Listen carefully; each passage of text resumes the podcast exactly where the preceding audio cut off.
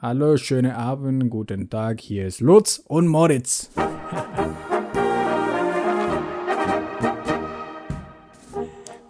Eres Moritz en, en alemán. Sí, sí, sí. Sé que hay una plaza que se llama Moritzplatz. Sí. Y yo no sabía que Moritz es Mauricio, de hecho. Sí. Sí, de hecho a mí me llamó la atención eso también. Bueno, se supone que Luis en alemán es Ludwig. Como, ¿Cómo se llama? Ludwig, like Sí. Beethoven. Como- sí, sí, sí. Ok. Sí, pero se me hace más cagado el nombre Lutz. Es así como un nombre súper alemán, así de, de rancho. Wow. Ok. No, pero- como, "Ah, ich bin der Lutz. Ajá. Y creo que no hay nadie, o yo no he conocido a nadie que se llame Moritz. Yo conocí a Moritz. Moritz. Creo, yo creo que sí, me, me suena haberle dicho a alguien Moritz del trabajo. Pero quizás son de esos nombres bien, este, bien antiguos. Sí, es como Dieter o como. Sí, No dice, sé. es así bien antiguo, pero hay otros peores. Hay unos que se llama Ulf. o Adolf. Ulf. Adolf. no, pero Ulf se me hace así como que súper mal nombre. Y de hecho, Sí, una amiga sí. del trabajo estaba saliendo con un vato que había conocido ella en Tinder.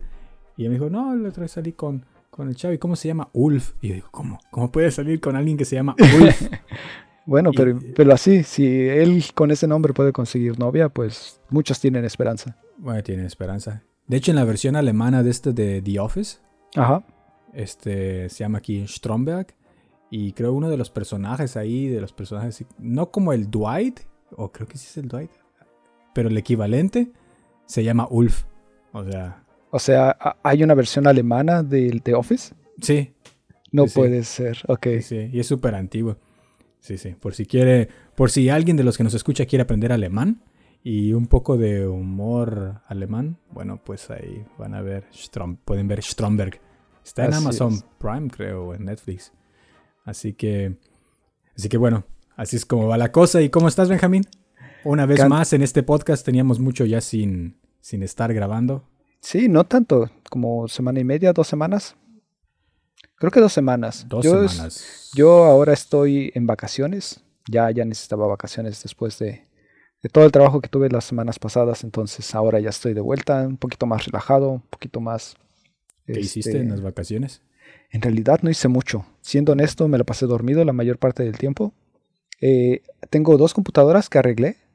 Mm, Este, una no le funcionaba el, el teclado y la otra eh, la reseteé totalmente. Entonces, Pues es raro, no se puede hacer nada en tiempos de COVID de todas formas. sí, De hecho, todo exactamente. el año de COVID se siente como estar dormido todo el tiempo.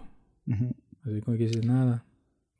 Ya estoy hasta la madre. Sí, como no se puede salir a ningún lado, pues no, no, no hay mucho que hacer. Aparte de eso, eh, ¿qué más? ¿Qué más? Ajá, organicé archivos. Sí, en realidad nada, Ah, bueno. digamos. Mm. pues así es normalmente en México, a veces también cuando tocan vacaciones.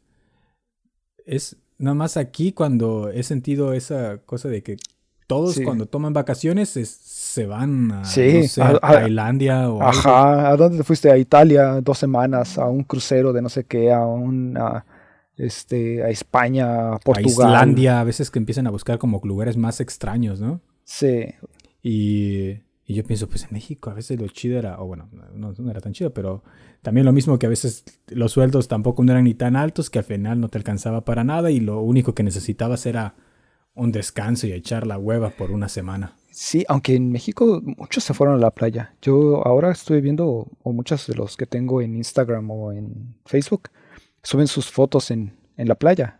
Como si no hubiera pandemia, obviamente, pero bueno.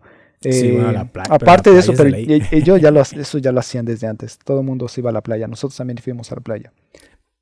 Pero así Entonces- de, por aquí cuando uno agarra, me voy a ir, me voy a agarrar dos semanas de vacaciones y se van.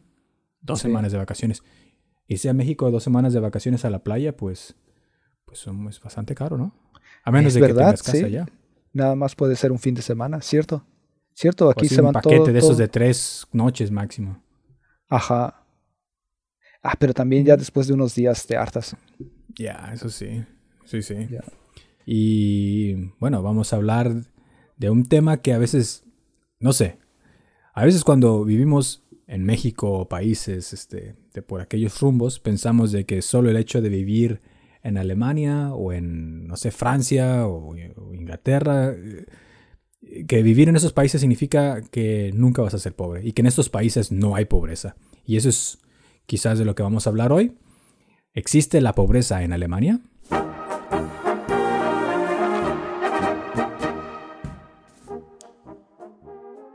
Sí, pero se vive diferente. La forma en la que aquí se vive la pobreza es diferente a como se vive en México, que como se vive en Japón, como se vive en Inglaterra. Entonces cada país tiene su forma de vivir la pobreza.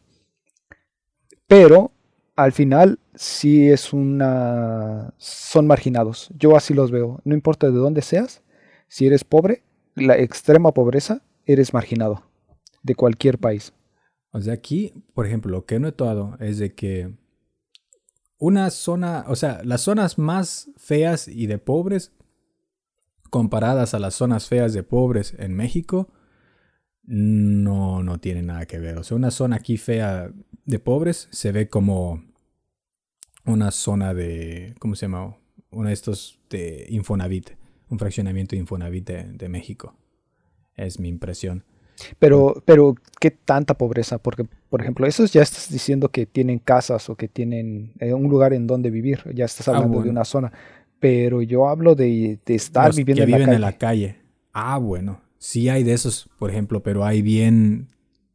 Bueno, no hay tantos como en México, pero sí los hay. ¿no? Este, de los que piden en la calle, por ejemplo, ¿no? Sí. Que muchas veces no sé si son como gitanos o, o algo así, pero sí le he visto que, que están pidiendo. Porque yo, por ejemplo, aquí en, Berlín he visto muchos. O yo creo que he visto más aquí que en... Bueno, también la ciudad es más pequeña, pero que en, el, en el Distrito Federal. Yo no recuerdo haber visto tanta pobreza, pero así personas viviendo en la calle. Siempre había, había, no sé, los bebías como viviendo humildes o viviendo de que al día al día ya, ya, como cómo comen o cómo, eh, dónde viven, cosas así, no se veía tanto en, en México en la Ciudad de México este, como aquí. Eso es algo que noto, porque aquí sí los veo viviendo debajo de un puente. Sí, eso sí lo veo mucho acá. Es lo de muchos vagabundos hay bastante. Porque, pero bueno, o sea, la pobreza en México es en números simplemente en estadística, pues es mucho más. Lo que sí yo, bueno, es que en México es esto, los paracaidistas, ¿no? O sea, Llegan, pusieron su casa de cartón y ahí se quedaron. Entonces, por lo menos tienen un techo. Y, espera, y esperan quizás, no sé, en 10, 15 años para que les den escrituras de, de esos terrenos, pues que agarraron y dijeron, pues acá construyo. Primero de, con, con, con, láminas y poco a poco le van poniendo tabiques y construyen algo. Pero acá, acá no puedes llegar y ponerte y decir, aquí construyo mi casa de cartón. Sí. Entonces esa es la diferencia que sí hace que mucha gente pues no pueda pues tener un techo fijo. Sí, y yo creo que la, la, pobreza la miden en base a cuánto es lo que ganan de, o sea, qué tanto ingreso tenga. Pero por ejemplo en México hay muchas personas que no tienen ingresos, pero tienen un plato en la mesa, se pueden comer, pueden, ya se cultiven o ya sea que este, no sé, estén en un ranchito así, no tienen ingresos, pero tienen sus gallinas, tienen su, eh, su pequeña... Eh, a veces les pertenece su, su esa parcela en la que están o la, casa de adobo que tienen les pertenece, ¿no? Ajá, y ya de eso comen. Igual no generan ninguna riqueza o no tienen nada, pero por lo menos eh, tienen un plato en la mesa y tienen un techo sobre sus cabezas. Pero aquí viven totalmente de la una del gobierno, si les dan, o de las limosnas de las personas, o de la caridad, básicamente. Sí, pero bueno, o sea, hay diferentes. Es que esos son los de pobreza así extrema. Y muchas veces también cuando vienen, por ejemplo, hay como, vienen, no sé, como de, de países así del este, ajá, por eso, o es así como comunidades de gitanos. Y entonces viven así como en comunidades, así como 10 personas en un cuartito, ¿no? y son los que salen a pedir a la calle. Y esos también son, por ejemplo, parte de la, de, o muy marginada y, y, lo que sí es considerado acá como ya pobreza extrema, diría yo, pero, pero no son tantos. Pero lo que sí es muy diferente a lo que es pobreza de acá, comparada a la pobreza de México, es que el pobre acá es aquel que no, no tiene trabajo y vive del gobierno. Ese ya es, es considerado un pobre. Pero ese pobre, el gobierno le está pagando la casa, porque eso te lo da el, gobierno, y te da un... Hay un programa de beneficencia social que se llama Hatsphere y te dan como 600 euros, de 400 a 600 euros. Y el dinero que te dan por cada hijo, que son 200 euros, también te los dan. Entonces, al final, ser pobre acá sería, ok, tienes 700 euros o 800 euros. Y eso ya es pobre. Y en México es, eres pobre porque vives debajo de lo que le llaman la canasta, la canasta básica. Y eso es lo que a mí se me hace así bien diferente, lo que aquí la gente considera pobre. Y en México es, eso es pobre. En México eso sería clase media baja. Y lo que acá es la clase media, en México ya es, ya sería media alta. O casi tirándole a, pues sí, alta. Es lo que a mí se me hace diferente. Por ejemplo, allá en Neukölln. Ajá, en Neukölln. Considerado, ajá, eso es considerado. O sea, todas esas zonas consideradas de pobres. De pobre. Ok, pero. Bueno, los, que, los que yo soy más como los, los árabes o turcos que andan por ahí. los, que, los hipsters que van allá a pagar las rentas caras por un, por un departamento destruido, bueno, esos, esos no. Pero sí, los otros, ajá, son considerados de, como que dice, de clase baja. O allá en Marzán, donde fuimos a llevar a tu amigo a mudarse, todos esos bloques de, edificios gigantes, muchos son de, de, lo que consideran gente de clase baja. O sea, que porque sí es mil euros al mes. Ajá, es verdad que aquí, al menos en, no sé cómo será en otras ciudades, pero por lo menos en Berlín, el gobierno da muchos apoyos a, a personas que no tienen ingresos muy altos, ya sea de que tienes preferencia para buscar un departamento. Hay departamentos que nada más están destinados para personas con bajos recursos y que las rentas son muy, muy bajas. Si comparamos, es realmente, no sé, algunas veces hasta la mitad del precio que, que o más, no sé, de, de sí, tenemos una conocida. Tenemos una amiga y, y ella ajá, se cambió de depa. Este, ella estaba viviendo, de hecho, ahí por donde, por donde vivo, y estaba pagando 380, pero era un cuartito chiquitito. Y entonces, después, se casó con alguien, tuvieron un hijo, y estaban viviendo en ese cuartito. Pero porque ella estaba, no estaba trabajando, porque acababa de dar a luz, sacó ese como certificado de que no tienen muchos ingresos y se lo dieron y consiguieron un depa después mucho más grande en una zona muy, muy bonita y pagan 700 euros. Y, Cosa que y eso no, es posible. No encuentras ya, o sea, sí. Sí, sí. Y muchos departamentos, ajá, así que dices, ah, mira, está de buen precio y aparece solo con ese certificado. Y dices, ajá, exacto. Sí, sí, sí. Ya cuando empiezas a buscar departamentos, ajá, cualquier departamento que sea así extremadamente barato, es Básicamente por eso, porque tiene, te van a pedir ese certificado de que no tienes muchos ingresos. Sí, que en realidad está bien, porque también eso, eso evita lo de la centrificación, un poco, en realidad no demasiado, pero es como un beneficio que en México más bien no es no pasa así. Tú empiezas a, a desplazar a las personas que no tienen un ingreso alto a zonas más alejadas o ni siquiera tienen la opción de conseguir un departamento en una buena zona por un, precio bajo, dependiendo de su situación económica. Sí, no, y se está poniendo caño. Ahora la, la zona, la, ¿cómo se llama esta? La, colonia Doctores. Ya es, ya es este, ya están construyendo departamentos nuevos y caros. O sea, sí, me puse a ver, me llegó ahí el, el, el, ¿cómo se llama? El newsletter nuevo proyecto en preventa en la colonia Doctores. Y yo, ¿qué esa no es la colonia donde matan y todo eso? Y hay departamentos de 3 millones. Y yo, es que está cerca, ya, ya es. Está cerca de insurgentes. O bueno, cerca, no, no tan cerca, pero ya es dentro de la ciudad. Ya ahorita cualquier cosa que quieras Te vas caminando. Ajá, ya es este dos horas con tráfico. Entonces, obviamente están tratando de, conseguir esos departamentos. Y al principio era porque los consideraban baratos, porque nadie quería irse a vivir ahí. Lo mismo de aquí, Mm. lo mismo que pasó en, en Prenzlauer o en, en, o en Kreuzberg. Ajá, de que no, no querían irse, a- nadie quería vivir ahí o por eso las rentas eran baratas, pero ya una vez que eh, había la centrificación, todo empezó a encarecerse. Sí. Es gentrificación, no centrificación. Ah, ya, cierto. Gentrificación. Sí. Este, Sí, sí, igual, o, o que le no, suben y- muchísimo las rentas o cosas así. No, y acá, o sea, yo siento que acá lo que al final también siento que te hace pobre es eso, las rentas caras. O sea, porque uno piensa, ajá, porque lo que decíamos en otros eh, eh, eh, episodios, ok, ganas, ok, 1200 euros y dices, ok, son como 25 mil pesos. Sí, pero la renta, o sea, en la renta se te va todo, pagas, digamos, 800 euros y te quedan 400. Y dices, te quedan 400 libres, te quedan 10 mil pesos libres, eso te los pagan en México. Entonces, como que, ¿qué es lo que te está, eh, cuál es lo que jode acá? El precio de las rentas. Y teníamos esta ley, o estaba como este proceso de ley de ponerle un límite a los precios de, de las rentas. Y esta semana, pues, ajá, lo quitaron. Llegaron Sí. los de partidos, ¿cómo se diría?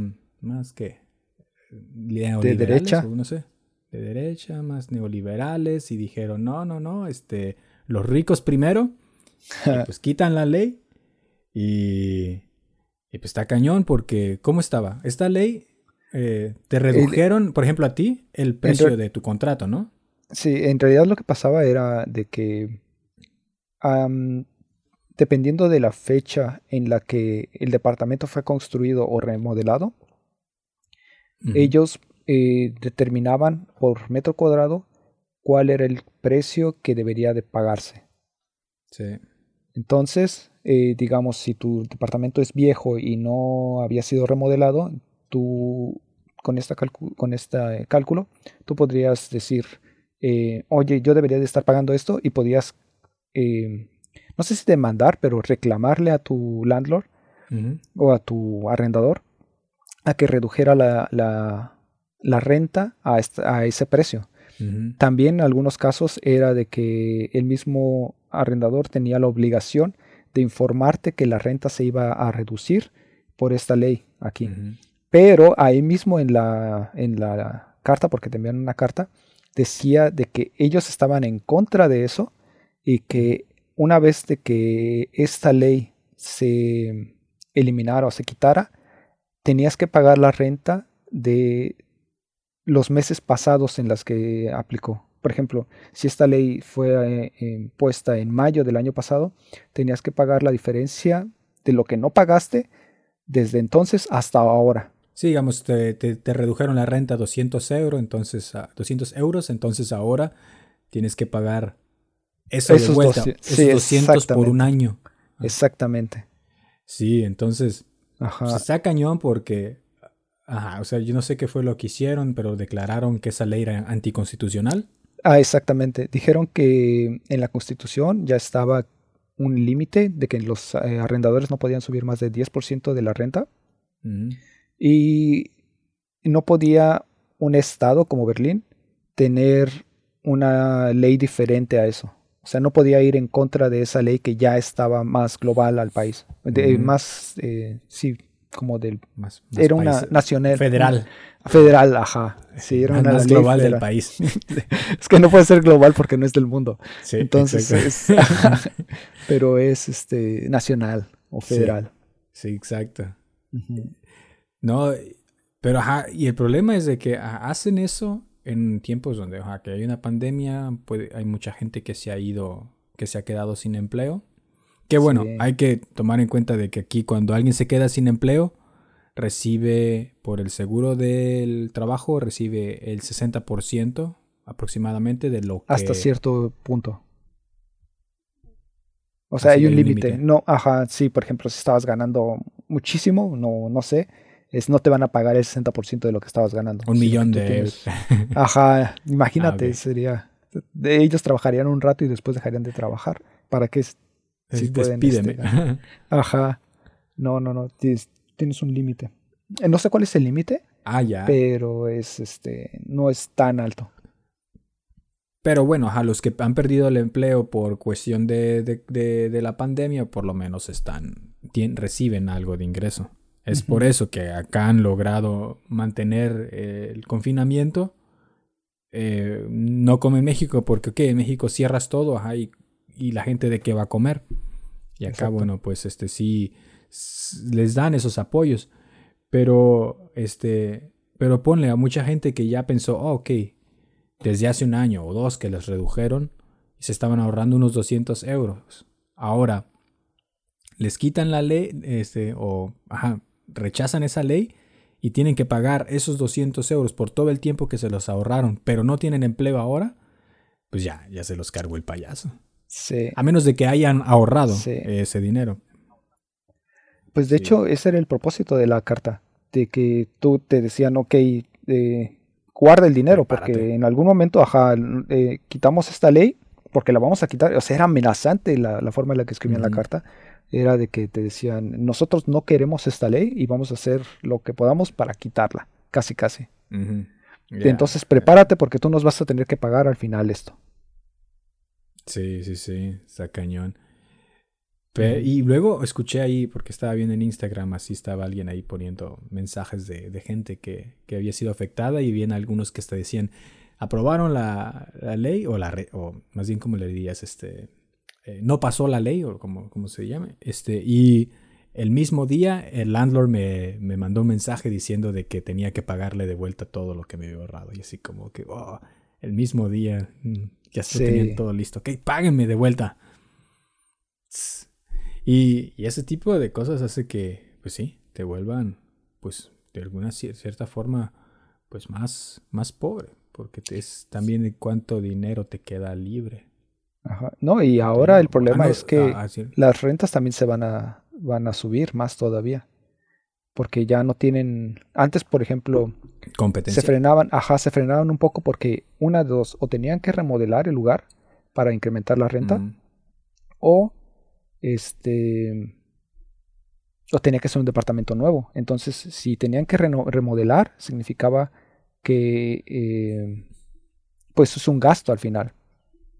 Y entonces mm. preferían igual o no hacer ese gasto y rentarlo más barato y esperar que la ley al final no pasara o, o, no sé. Entonces por eso había, te daban siempre dos precios cuando rentabas.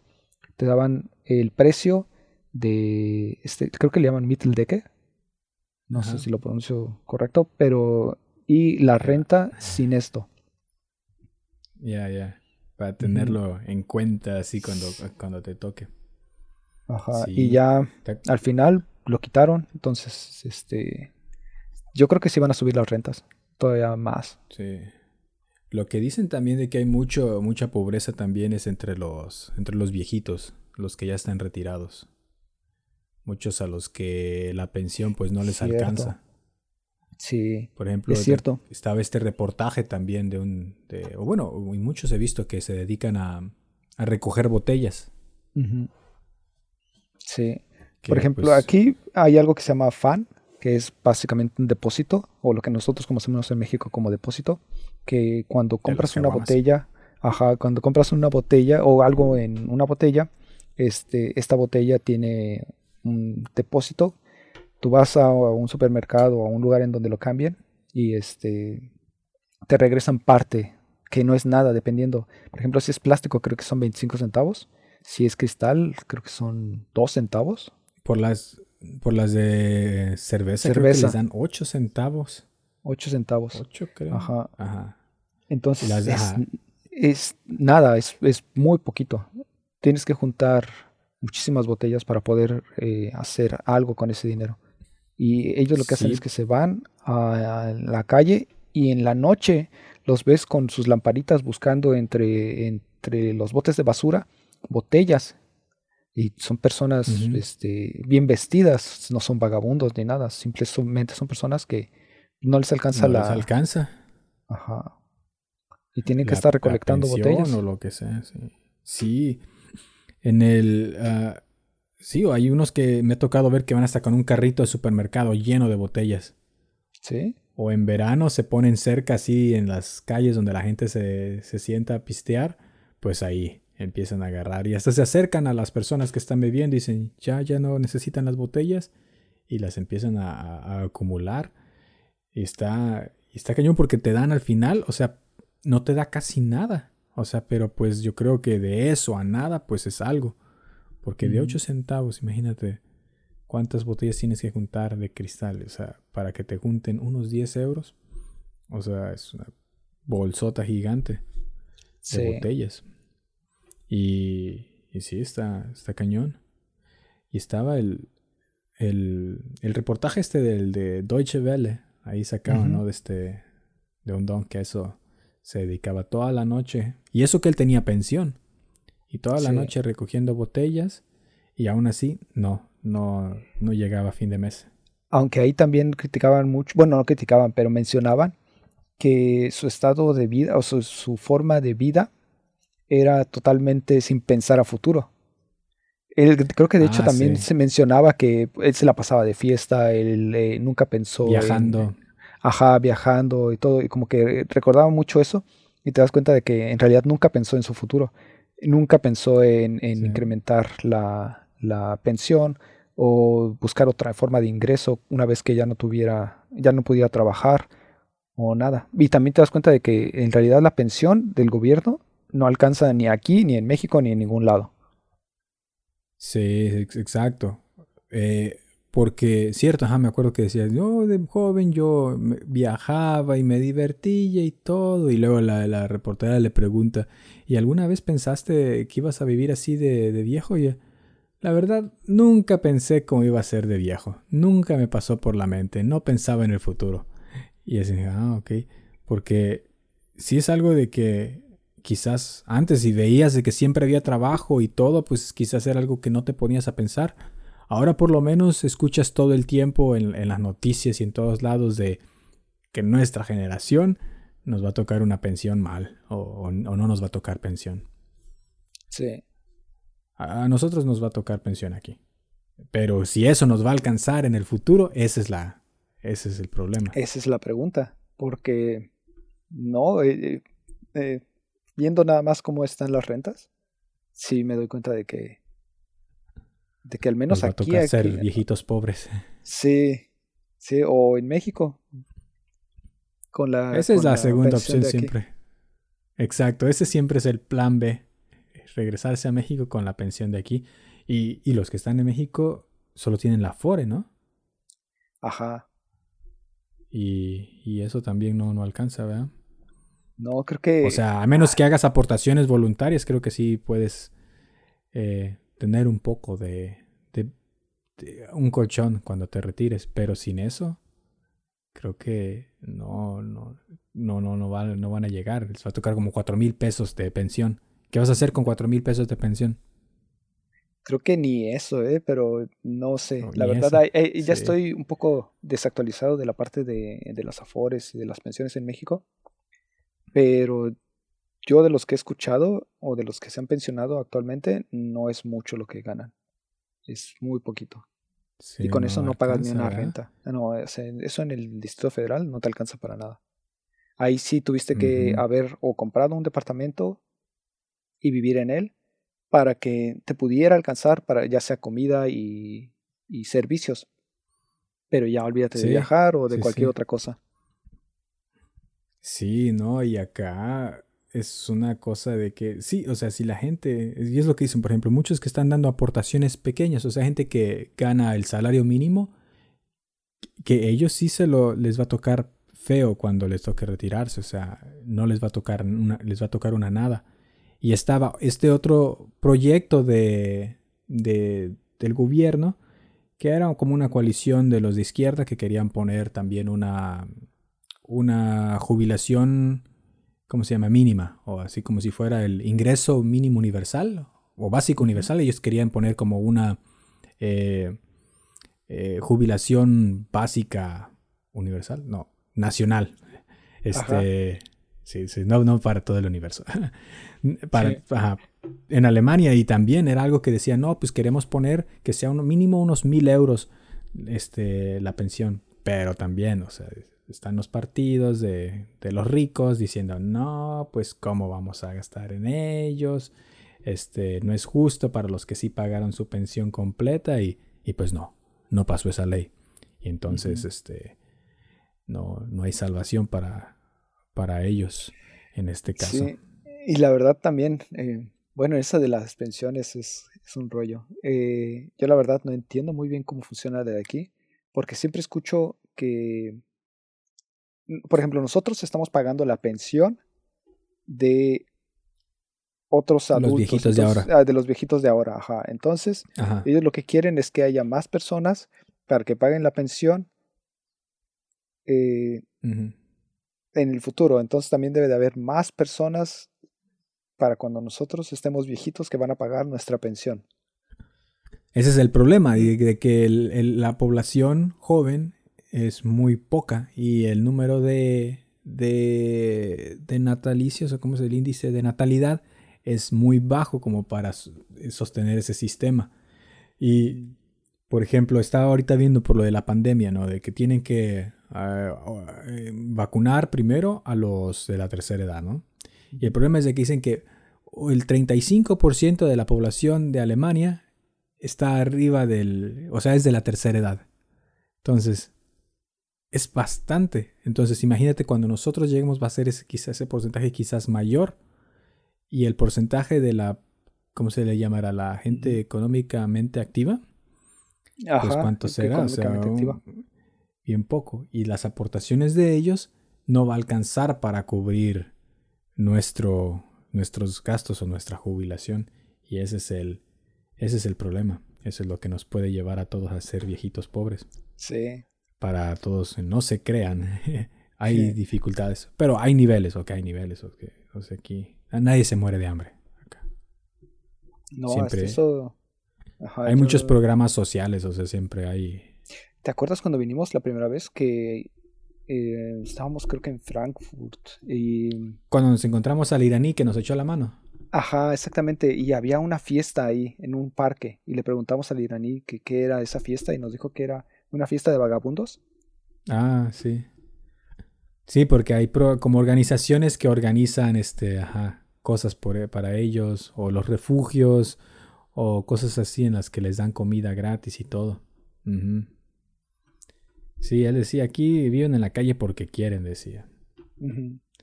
Que, pues sí, en parte es cierto, o sea, están los refugios y casas donde los pueden aceptar. El problema es de que, pues, si eres, hay todo tipo de vagabundo, entonces Quizás si eres un vagabundo que nomás vives en la calle porque no tienes dónde vivir, pero hay otros vagabundos que están mal de la cabeza. Entonces si vas a ir a un refugio, quizás es mucho pedo ir ahí cuando hay otros que están como locos y, tú solo quieres una cama y luego se quieren robar las cosas y... No, y les ponen muchas restricciones también. Por ejemplo, eh, para empezar, los separan entre hombres y mujeres. Entonces, si tú tienes una pareja, no pueden estar juntos. Mm. Los van a separar. Y luego también eh, no puedes fumar adentro del lugar, que tiene mm. sentido porque... sí. Pero... me imagino que este tampoco drogas. Ajá. Eh, no puedes tener animales. Y eso es ah, algo que les pesa mucho a los, a los vagabundos, porque lo primero que hacen, o sea, o bueno, no lo primero, pero una de las de formas de acompañar o de llevar eh, de, una forma de sobrevivir, ajá, el, vivir en las calles es tener una mascota. Y entonces les dicen, oye, no puedes tener esa mascota que te ayudó en esos momentos tan difíciles en los que estabas en la calle. Pues dicen, no. Pero yo prefiero seguir viviendo en la calle con mi perro que recibir ayuda social. Supongo que el perro ayuda a que no les roben las cosas también. yo siento que es más por la compañía. Ah, porque hay unos que sí están totalmente solos, entonces, por lo mismo de esta discriminación, de que este, pues sí, tú necesitas un, un, compañero. Ajá. Sí, sí. Pero lo que no se ha llegado aquí todavía es al punto. Bueno, también vi un documental una vez de cómo vive la gente en California. Alguna gente que no tiene para pagar la renta, que tiene que vivir en sus autos y que tiene trabajo en oficina y todo, y aún así no tienen donde, no tienen un techo y viven en, en, las cajuelas de sus, de sus autos. Sí. Por lo menos a ese extremo no se ha llegado ahora. Pues yo, por ejemplo, eh, en Japón estuve viendo, o estuve como visitando diferentes zonas y en, en Osaka había una zona de pobres, o sea, ahí hay una zona que es este, de vagabundos, pero tú los veías y no parecían vagabundos. Y yo le pregunté a mis amigos, oye, este, ¿estas personas qué? Me dicen, no, pues son vagabundos.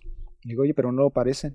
Me dicen, sí, pues es que, o sea, son vagabundos porque no tienen dónde vivir, pero en Mm. realidad, eh, pues sí trabajan, entonces nada más viven en la calle, pero no tienen, eh, Ah, ya, ajá. o sea, sí son activos en la forma laboral, en realidad tienen su trabajo y todo, pero viven en la calle, no pueden pagar una renta. Eso es, ajá, como que digo, ¿qué pedo, no? Se supone que dices, ok, ten un trabajo, no te drogues y no vas a vivir en la calle. Y luego dices, un punto en el que dices, "¿Y ¿qué pedo? ¿Estoy haciendo todo bien? ¿Estoy trabajando y aún sigo viviendo en la calle? Entonces eso es como que... ah, acá no me ha tocado ver eso, porque bueno, sal- de hecho es que saliendo de Berlín antes era barato y ahora se ha vuelto caro. Pero si te sales mucho de Berlín, se vuelve a poner muy barato por ejemplo, si quieres vivir, este, rentar o algo. Y luego hay gente que, por ejemplo, todo el verano se va a, a como al bosque y llevan estos, ¿cómo se llama? Vagones de acampar, o cómo se le llaman. Ajá, Casa rodante.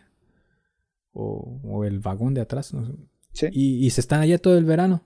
En una casa de. Ajá. Una casa rodante. Y lo hacen por gusto. Entonces yo siento que, bueno, en el peor de los casos, siempre uno se puede ir a vivir así. Cierto. Sí, sí, sí, es cierto. Eh, hay, hay formas de... ah, Sí hay pobres acá y hay muchos. O sea, eso de Sí. pensar de que eh, no hay es un mito. Pero sí... ¿Sabes dónde he visto? Me he escuchado que no hay eh, vagabundos. Yo sé- conozco país, eh, Noruega, no, ¿dónde era? país de estos que hace mucho frío y la siempre, siempre es todo mejor en esos países donde hace tanto frío y que... no, pero había una razón por eso, o sea, pero no me acuerdo qué país era, eh, no sé, un país en donde hace mucho frío, que el invierno es muy crudo y la, la razón por la que no había vagabundos es porque se mueren en el invierno. Mm. Selección natural. Ajá, entonces eh, ahí o trabajas y consigues dónde vivir o te mueres, así literal. Pero bueno, si son en esos países nórdicos, también siempre les dan refugio, casas o algo. Siempre, siempre el gobierno, hay muchos programas de gobierno que, que sí ayudan, siento yo, a que uno no esté tan pobre. No es como los 2.500 que quiere que dan en México a los de la tercera edad, que dice, pues sí es algo, pero pues de la pobreza no, no, no sale uno, ¿verdad? Acá sí es de que no, pues cuando pueden aplicar un programa social, ese, por ejemplo, cuando estás desempleado, que te pagan tu departamento donde vives más unos 600 euros. Dice, "Pf, o sea, con eso ya, ya es algo, ya, ya no es, con que te paguen la renta ya no es vivir en la calle. Sí. Claro que también no puedes vivir toda tu vida de eso. El gobierno te está, te va a estar pidiendo, creo. De esa parte no estoy seguro, pero por ejemplo, para trabajo, cuando pierdes tu, tu, tu empleo y vas a vivir de la, del apoyo del seguro de desempleo, Ajá. te van a estar pidiendo que, que estés enviando solicitudes, que te van a, a- vas a ir con un asesor que te va a ayudar a arreglar tu currículum, te van a estar enviando ofertas de empresas que nadie quiere trabajar en ellas, pero Ay, no, pero, pues- pero ahí es cuando estás desempleado. Pero una vez, hay otro, luego pierdes el seguro en desempleo cuando no encuentras chamba. Y cuando pierdes el seguro en desempleo, entonces pides esta, este otro que se llama Hartz IV. Pero ese, para la gente, incluso los alemanes, como decir, eres un, eh, ¿cómo se llama? Un Hartz IV eh, Vividor. Ajá, tú recibes ese programa, entonces es como lo peor. Entonces para, es también bastante discriminación. Y todos estos estereotipos de que, ok, ven, ven todo el día televisión, andan todo el día con eh, en chanclas y pants, comen comida basura, ven este, el, el equivalente a Televisa de acá. Entonces es como el, el estereotipo que siempre tienen de y ellos. por ejemplo, ¿ese lo puedes tener toda tu vida? Creo que sí. Ah, ok. O sea, sí Ajá. puedes vivir de, como parásito del gobierno. Pues sí, pero vives muy mal. O sea, pero yo creo que entras en ese círculo en el que te acostumbras a eso. Ajá, y luego se llama, le ponen a sus hijos Chantal o Oh. Brian. O Kevin. Bueno, aquí el Brian, ajá, ese es Kevin, ajá. Es el nombre, el equivalente al Brian de, De ya. O Chantal. Ah, eso sí, sí lo tocó verlo también en un documental. Y yo dije, ah, parecía de estereotipo, pero sí es cierto. Sí. Y, y pues sí, yo creo que entras en ese círculo en el que te acostumbras a, a eso y, y, y ya. Y, los hijos ven a sus papás que, que solo reciben del gobierno y yo no sé, siento que se acostumbran a eso y generan un ciclo de, de pobreza, no sé, generacional. y, ya, pero... Ah, estaba acordándome. Otros que sí la pasan muy mal aquí es los refugiados. Eso sí también. Sí. Porque te dan también estos mínimos cosas, ok, te podemos dar donde vivir, pero a veces que lo que hacen es construyen como a las afueras de la ciudad. No sé si te ha tocado verlas. Son como campamentos, como con contenedores. Y hacen ahí casas para refugiados. Y a ellos solo les dan vales, o sea, como una tarjeta de vales de despensa. Ah, sí. Solo pueden ir a comprar despensa con eso y dormir ahí. Y el problema es como estás de refugiado o, o asilado, no sé cuál sería el término correcto estás ahí por tiempo indefinido y no puedes trabajar y no puedes salir muy lejos de esa zona. Entonces estás como condenado a, a, solo vivir de las despensas que te da el gobierno o donaciones de, la, de que alguna organización o alguna ONG te esté dando. Y entonces ahí sí está, es una situación muy cañona porque no, no vas a, pasar de ahí. Y eso sí debe ser frustrante. es como estar en prisión. Eh, también, por ejemplo, están. yo veo mucho. Eh, aquí en, no se suben a los metros a vender cosas. Pero sí hay unos que se suben a, ofrecer periódicos. Ah, sí. Estos. ¿Cómo le llaman? ¿Un euro? ¿Trabajos de un euro? Mini. Uh, ein euro job. Ajá. Trabajos de un euro, sí, sí. Cierto. Y es que esos es que también, ajá, como que eso es como una organización o una iniciativa para vagabundos y junkies, de que para que ponerlos a hacer algo, les dan esos periódicos, ellos lo venden en creo en qué, un euro o uno cincuenta. Ellos... Sí. Ajá, y ellos se quedan creo con el mayor porcentaje del periódico o algo así. Pero es como poner, quizás para darles un poco más de dignidad a, a ellos, pero pero sí está, también es muy típico de que se suben al, al, al metro y a, a pedir. Que, que, eso es cierto, hay muchos aquí que piden dinero, ¿no? Sí, sí, también afuera de los supermercados hay gente. Sí. El otro día estaba comiendo con una amiga una pizza, estábamos sentados en la banqueta y se me acercó un señor también así grande y ya me pidió, hola, buenas tardes, este, disculpen la molestia es que me quería comprar un café y no me, di cuenta que me faltan unas monedas, no sé si me puedan apoyar. Y así, no sé, me reaccioné bien rápido y le, le, di, le di algo para completar para el café. Y así como que, bueno, se oyó bastante honesto, bastante normal que me lo pidiera. Me dio una razón. Y después al ratito pasó uno de esos que me dice, ¿tienen una moneda para, este, o qué? ¿Quieren donar alguna moneda? que ya vienen así todos este, este drogados o borrachos, no sé, y así, no, no, gracias. Y, a mi amiga, ¿y él por qué no? Y yo el otro señor me dio una razón y me lo pidió así bien y todo. Quizás igual estaba, este, no era para un café, era quizás así, nada más pide dinero, pero dije, bueno, pues, pues lo dijo con una forma muy, muy convincente. Era, lo que te iba a decir, ¿dónde está tu instinto mexicano? Eh, ya sabes que cuando alguien te pide dinero, normalmente pues, se van a inventar una historia. Y al final no van a ah, utilizar ese dinero para, para, el propósito. Por ejemplo, el típico, oye, me falta para el, ajá, o no, no me alcanza para el transporte, o para el camión, o me falta un peso para el, para el metro. O lo ¿Tú nunca llegaste a pedir para la combi en México? Sí, pero eh, creo que nada más fue una vez, porque realmente no me alcanzaba. Y nunca lo volví a hacer, porque me apenaba eso. Yo una vez lo hice, pero también porque me quedé sin dinero para la, para la combi y le pedí a un don que estaba ahí corriendo ahí este, en las escaleras. y, y, dije, ah, me da mucha pena, pero es que me acabo de dar cuenta que no me alcanza para la combi. Y entonces dijo, ah, ok, este, espérame tantito. Fue a su coche, porque él nada más fue ahí a, a correr. y me dio 10 pesos. Y yo decía, ah, gracias. Sí, así está bien. Y cuando la combi costaba nada más como 3 pesos, creo. Y me dio 10 y me quedé, ah, mira, qué bien. Cuando uno lo pide así de forma honesta, hasta, o sea, como que se ve real, ¿no? Pues sí te dan más. Pero sí, cuando dicen, oh, voy saliendo de la cárcel y pues no quiero robar. Y ay. no quiero robar. Eh, eso es lo mejor. No, pero. y de hecho, ahora que lo mencionas, ahora que lo dices, es muy gracioso que nosotros respondemos con el. Eh, no, gracias. Ah, sí. ¿No tendrá una moneda? No, no, gracias. y acá, nine, nine, danke. Yo creo que se han de quedar así que, que no, no, yo no te estaba vendiendo nada. Ajá. ahorita no, gracias. Sí, sí, sí. Sí, entonces está em, muy cañón acá ese hecho. Y estaba viendo también cómo vivían un chavo, o sea, o, un documental también de eh, cómo vivían algunos latinos que no tenían papeles. Yo no sabía que habían, porque pues yo sabía de que la ley aquí sí está bien ah, estricta. Según yo tenía entendido, si te cachan, te ya no puedes entrar.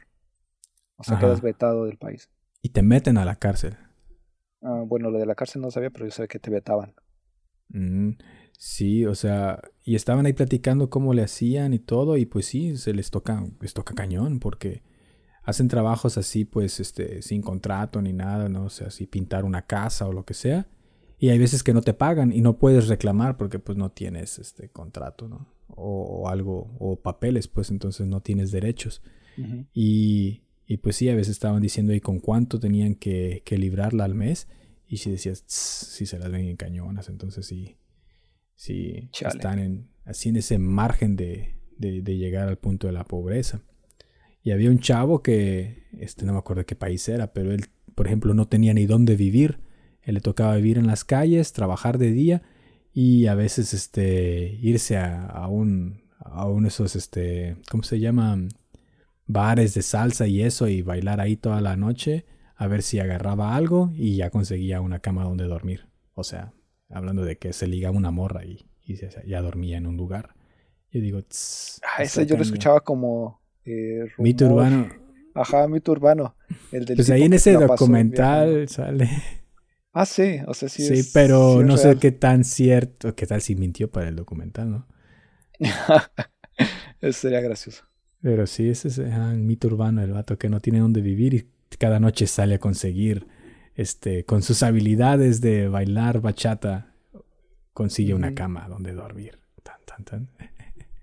sí, entonces está difícil para aquellos que quieran venir acá.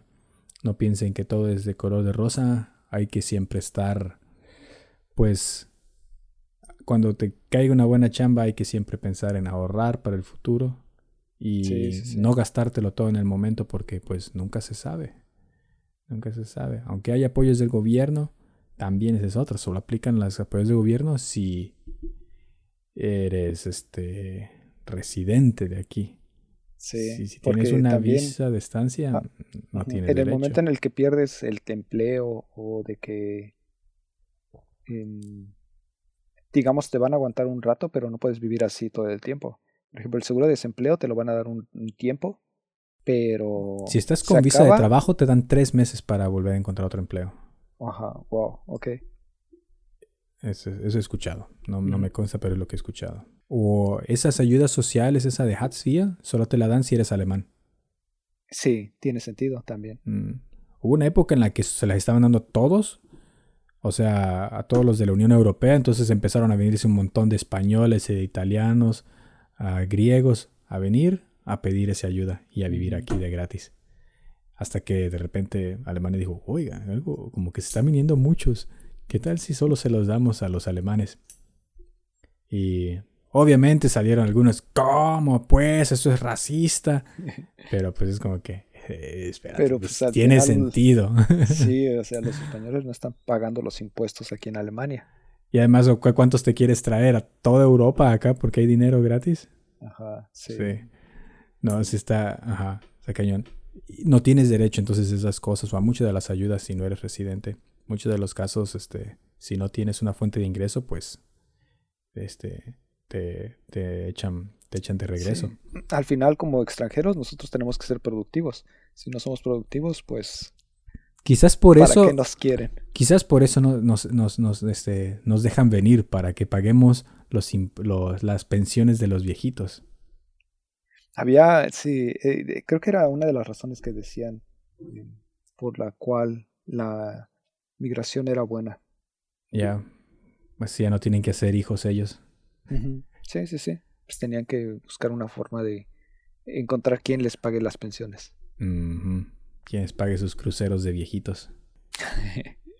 Pero bueno, algo más que se nos haya pasado en cuanto a lo de a la pobreza en Berlín. Pues también es contrastante, igual que en México. Tú, por ejemplo, puedes estar en la ciudad, en la zona más rica de, de aquí de Berlín, y de todos modos vas a ver junkies, vas a ver eh, pobreza, vas a ver gente viviendo en la calle. Mm, Por sí, sí. ejemplo, ahí en, en Charlottenburg, ahí donde está la Apple Store, ahí está Tesla, ahí está eh, Rolex. Mi, ofi- mi ah, oficina. bueno, Rolex no me acuerdo, pero sí. Ah, ok. O Pero sea, ah, hay una banquita donde siempre están dos vagabundos. Sí, y es una zona de, de ricos. Ahí la gente tiene dinero. Ujú. Ahí Sí, te puedes encorta- encontrar un Lamborghini o un Ferrari estacionado en la calle. Sí, sí, sí. Y sin embargo, ahí están en una banca, siempre un vagabundo. Sí. Exacto, sí pasas. Ah, no, ya me acordé donde dicen que no hay, pero no sé si sea mito. En Múnich Ah, dicen que allá no hay vagabundos en las calles. Unos dicen que porque este todos les va bien, otros dicen porque la policía y el estado es bien estricto y los saca mm, ok. o va y los Yo creo más esa. Esa suena más Sí. creíble. De que llega la policía y dice, vámonos, Sí. te vas a dormir a otro lado. Sí, sí, porque ellos siempre quieren conservar su reputación de aquí todo está en orden. Sí. Aquí es Alemania de verdad. La ironía, que es también de los más, este... ¿Qué podría ser religiosos? ¿El estado más religioso? ¿Conservador? Conservador. Sí, En fin. cierto, Pues creo que. Por hoy eso sería todo. Así que muchas gracias por haber escuchado este episodio. Así, este, vengan a Berlín, traigan dinero, no vengan a ser pobres. para que no tengan que estar viviendo en la calle y si viven en la calle pues ahí haremos un especial de cómo vivir en la calle en Berlín. O sabemos cómo vivir en la calle en París. Eso tenemos que comentarlo un día. Ah, sí, sí, sí, eso. tenemos experiencias. Así que, bueno, fue un placer una vez Sí, más. ay, y ay, tengan todos un Guten Tag. y like y suscríbanse, que tengan un guten Tag y auf Wiedersehen. Auf Wiedersehen. Pam, pam.